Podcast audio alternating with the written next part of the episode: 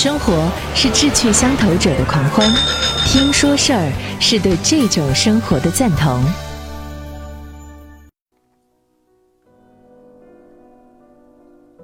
各位朋友好，发起这样的一个午间共读啊，在我们的阅读会当中，也是给自己一种强制阅读吧。觉得有人在监督，不管有没有人路过、经过，啊，看过，其实对我个人来讲，我就希望，嗯，给自己一种外力的要求去读书。一个人做到自律，太难太难了，非常非常难。难到什么程度呢？难道就是三天打鱼两天晒网？难道就是晚上想想啊，路千条，计划立了一个又一个，小旗呱呱的摇，然后到了白天开始呢，又依然走老路，依然重新按照原来的，什么都不想动了，是吧？嗯，说到这个呢，是因为我今天早上的时候啊，听到了央广的一档早新闻的栏目，他们是有一个话题的主题，专题的主题是关于青少年沉迷网游、短视频该怎么办。听到这个节目，给我给了我两个提醒。第一个提醒，哦，今天为什么说的都是青少年的话题啊？哇，今天是六月一号啊，六月一号，嗯，岁月静好啊，时光流逝，我们在慢慢的变老，但是只要有一颗初心不改，我们每个人的心中依然可以有一个五岁的小魔怪。那么这个新闻当中说到的是什么呢？在这个新闻当中，他所能够罗列的采访对象全都罗列出来了，采访家长、老师、教育部门、专家观点，唯独是少了什么？就是这个网络电子产品的内容的生产企业和平台，还有就是青少年主体本身，主体缺失了。专家还要说呢，说要打破这个信息茧房啊，要给青少年多样的信息。这种平台呢，它做了一个大数据的推送，你看到的呢，其实一直是你曾经看到的这样的你所了解的世界，就是单方面的。所谓的盲人摸象嘛，你以为摸到了耳朵，大象就是像蒲扇一样吗？嗯，还有人说大象是像柱子一样。好，其实你们都是一些盲人，摸到的只是一个局部啊。这其中就提到了一个怎么样来提高我们。整个社会人群的信息素养的问题。今天儿童节，我们也看到了很多的视频，当然我看的也是短视频，也是刷的短视频。成人都很嗨呀，玩的很嗨，还有幼儿园的演出此起彼伏，也让人感觉，如果说没有点才艺的话，都不敢当爸爸妈妈了。爸妈齐上场那种，还有那些奶奶们的年纪的人，穿上了白衬衫、小裙子，戴上红领巾，扎起麻花辫，跳起了广场舞，拍了视频在平台当中的传播。他们是。当下最快乐的一群人，因为真的是躺着就可以拿钱的那群人。那么，六月一号的主体孩子们，他们在哪里？排练舞台上的背景墙倒了，孩子们受伤了。校园内的交通事故，老师的车撞死了一个孩子。所以，我们的孩子在六一节的时候啊，不是上台去表演节目，化着妆，穿着小裙子，排练了很久一档节目，展示给老师和家长和一些教育部门的管理者。孩子们更需要一个真实场景当中的友好、善意和帮助。新闻里关于网络上瘾这个事儿，成年人都是做不到的，做不到自律的，孩子们当然更难了。提升孩子们的信息素养，也就是更难了。所以啊，我突然觉得自己大有可为了。你看，在媒体行业职场训练三十年的我，我起码可以用自己积累下来的职业训练去当个小队长，就领着大家怎么去辨识、选择靠谱的信息。我们总要去靠近那些发出光的地方，去接近优秀、真实的价值观。卷孩子不如卷我们自己，所以，我们大人首先得读书，得读什么书呢？得读经典。好，这次我们这个午间共读呢，继续读罗素的那本书《幸福之路》，这是一个哲学的通俗读本。嗯，我们为什么要读哲学呢？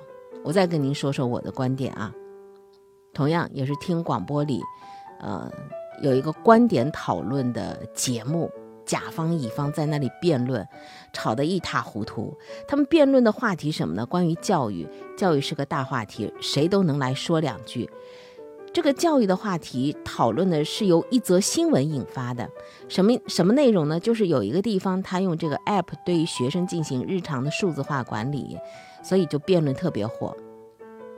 我们说到教育的话题，在论文里、在论坛上、在讲座当中的教育都特别的晃眼，甚至是激动人心的。但是现实真的很骨感。还有就是真正的对爸爸妈妈考验的时代来临了，信息素养的建构、搭建和提升，可以帮助你来选择判断。年轻人不想结婚、不想生孩子，可以被理解了吧？因为他们被弄得心太累了。教育到底该不该是管理？有的时候啊，瞎折腾还不如无为而治。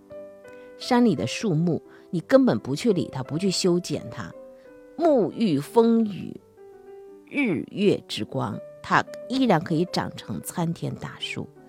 盆景的扭曲坐直很漂亮，它也能活，但它是取悦于人，一堆证书而已。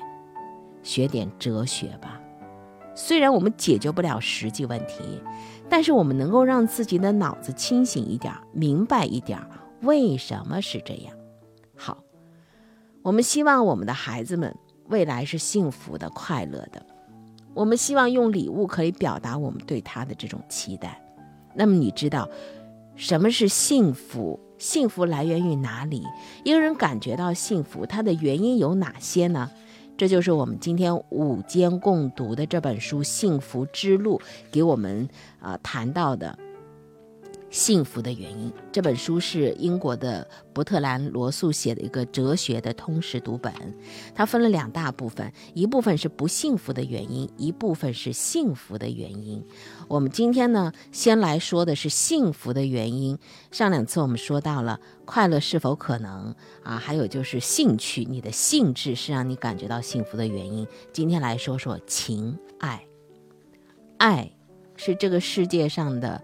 语言有没有爱？有的时候有钱没爱也会让人倍生烦恼的。情爱，这不单单是指的是，嗯，就是男欢女女爱的这种情爱和亲情之间的，长辈对孩子、孩子对于父母的这种爱。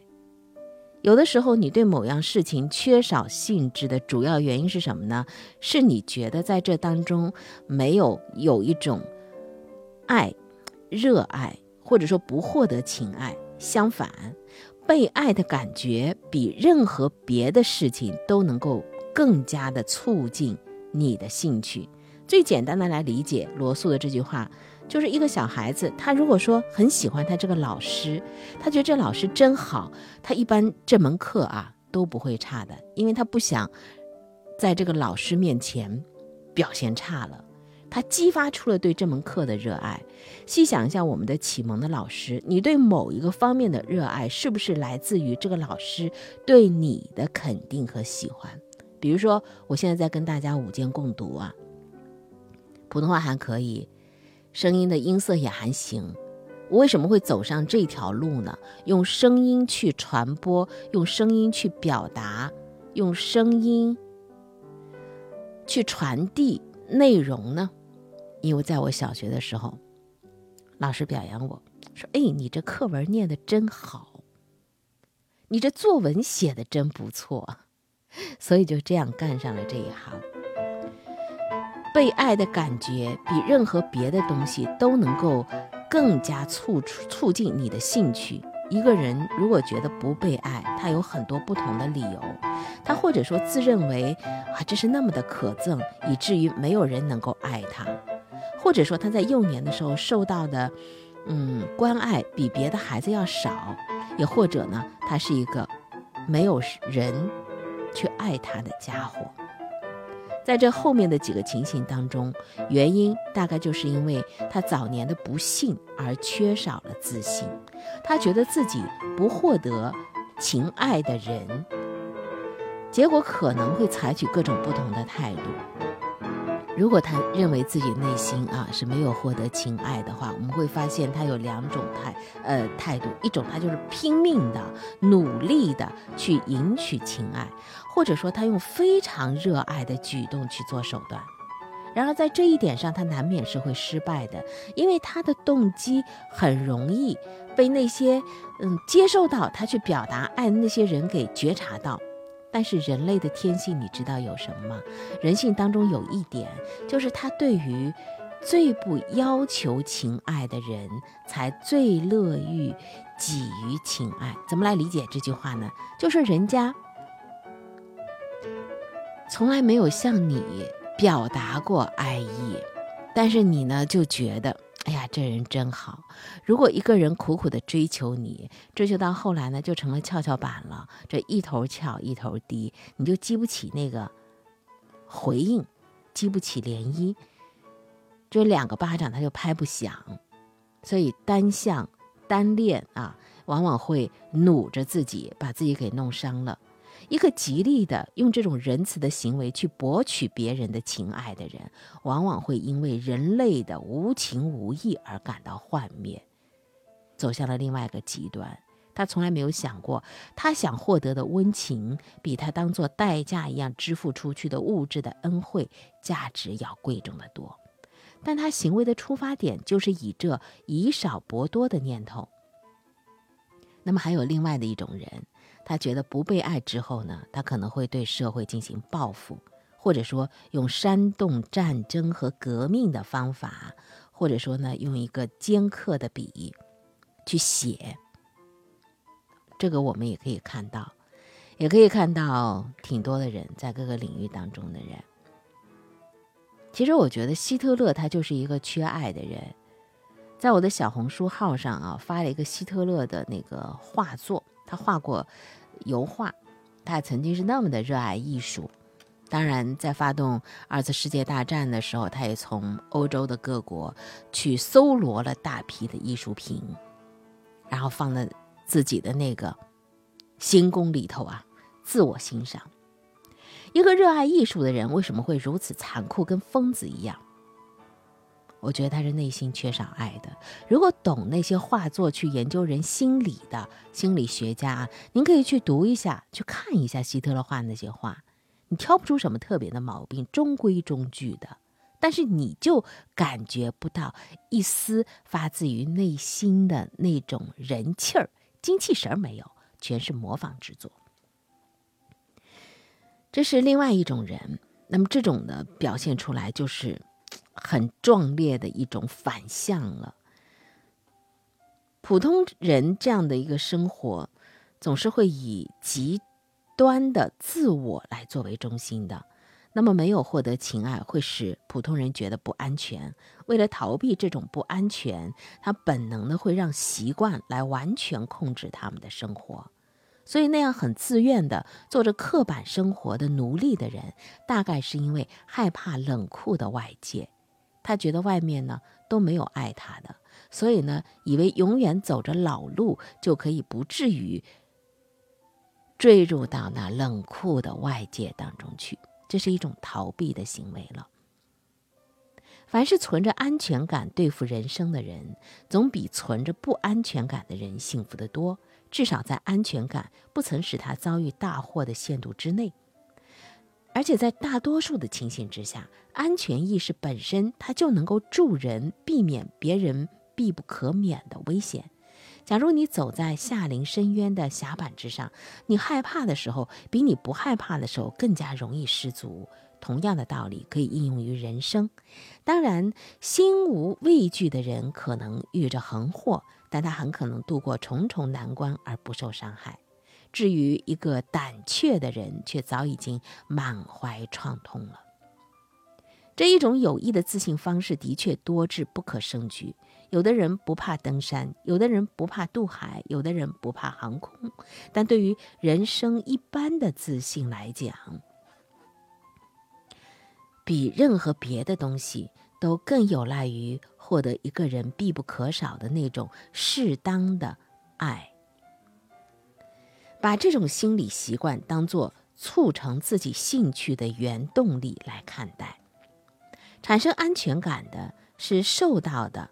而并不是给予的情爱，虽然在大多数的情形之下是源于相互之间的爱，严格来说，能够有这个作用的，在这个爱之外还有钦佩。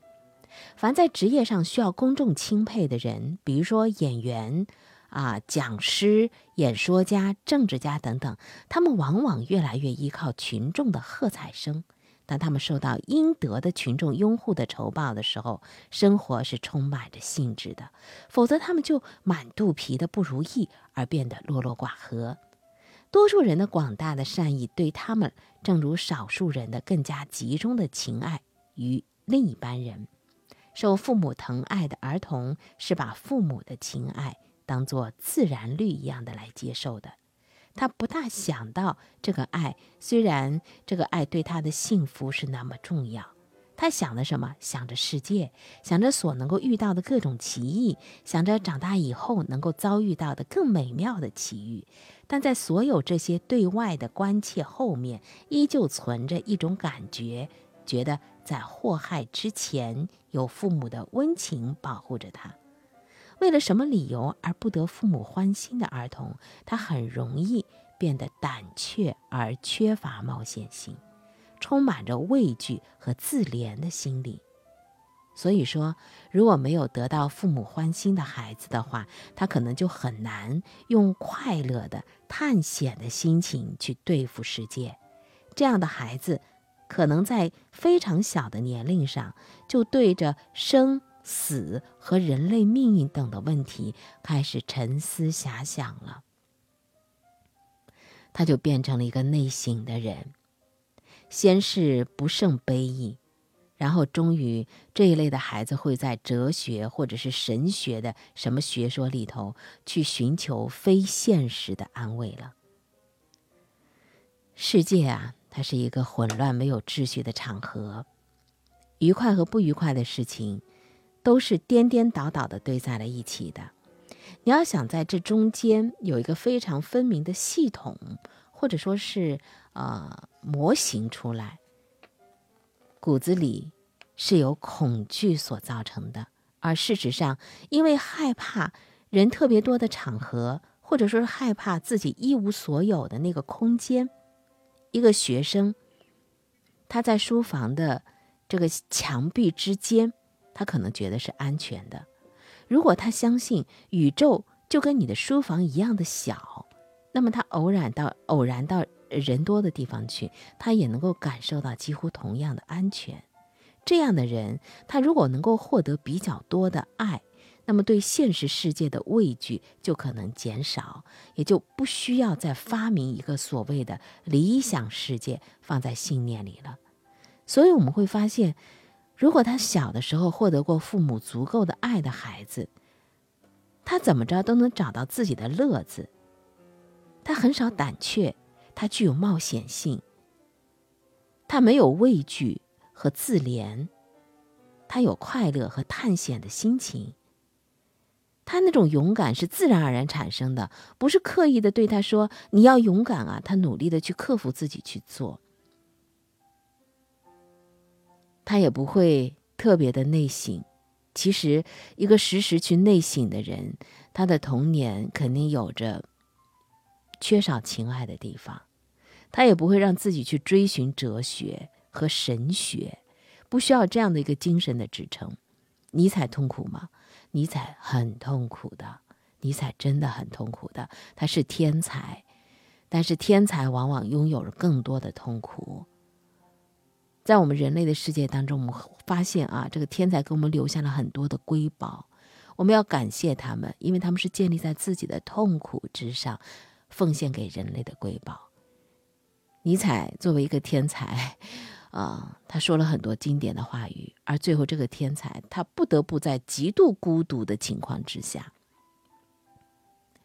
和自己的生命说一声告别，他自杀了。所以，我们说幸福有的时候啊，和才华真的是，他很怪的。梵高痛苦吗？梵高很痛苦啊，他不痛苦，他怎么会疯呢？你要你的孩子，既要才华横溢是个天才，你又要你的孩子幸福，我觉得这真的是一个两难。放低你对孩子才华的期望值。如果你希望这个生命在世界上头痛苦少一点的话，那我们就让他先拥有平庸的快乐。